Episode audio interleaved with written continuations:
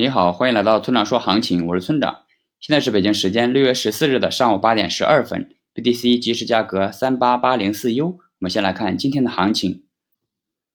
几个小时之前呢，马斯克回应操纵比特币价格时说，特斯拉只卖掉了百分之十的比特币，主要是用来测试市场的可结算性，并且还表示，呃，当百分之五十的矿工都使用清洁能源挖矿时，那特斯拉将恢复比特币支付。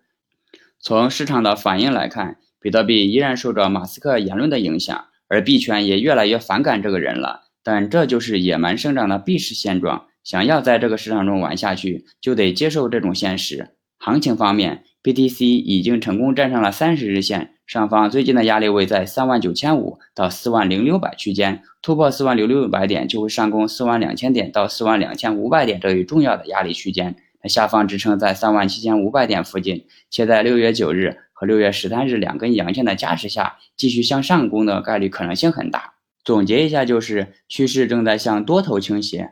接下来是交易思维模块，在电影《交付》的原著中，作者有一句非常经典的旁白：“在一秒钟看到本质的人和花半辈子也看不清一件事本质的人，自然是不一样的命运。”这句话放在交易的世界中同样适用。那些看清交易本质的人，一定比那些看不清的人更容易盈利。我认为交易的本质是纪律、运气和概率的结合。这里面除了纪律是可以通过大量练习获取之外，运气和概率都是可遇不可求的。那些通过交易暴富的人，即使再给他一次同样的机会，也不一定能够复制之前的成功。看不清这一点的人，永远搞不懂为何暴富的不是自己。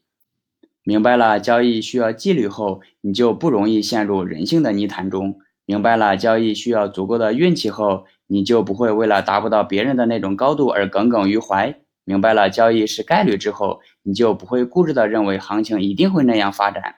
其实不只是交易，生活也是一样。当你认清了事物的本质之后，你就不容易变得极端，就会更加的包容，更加全面的看待你周围的一切。好了，以上就是本期节目的全部内容。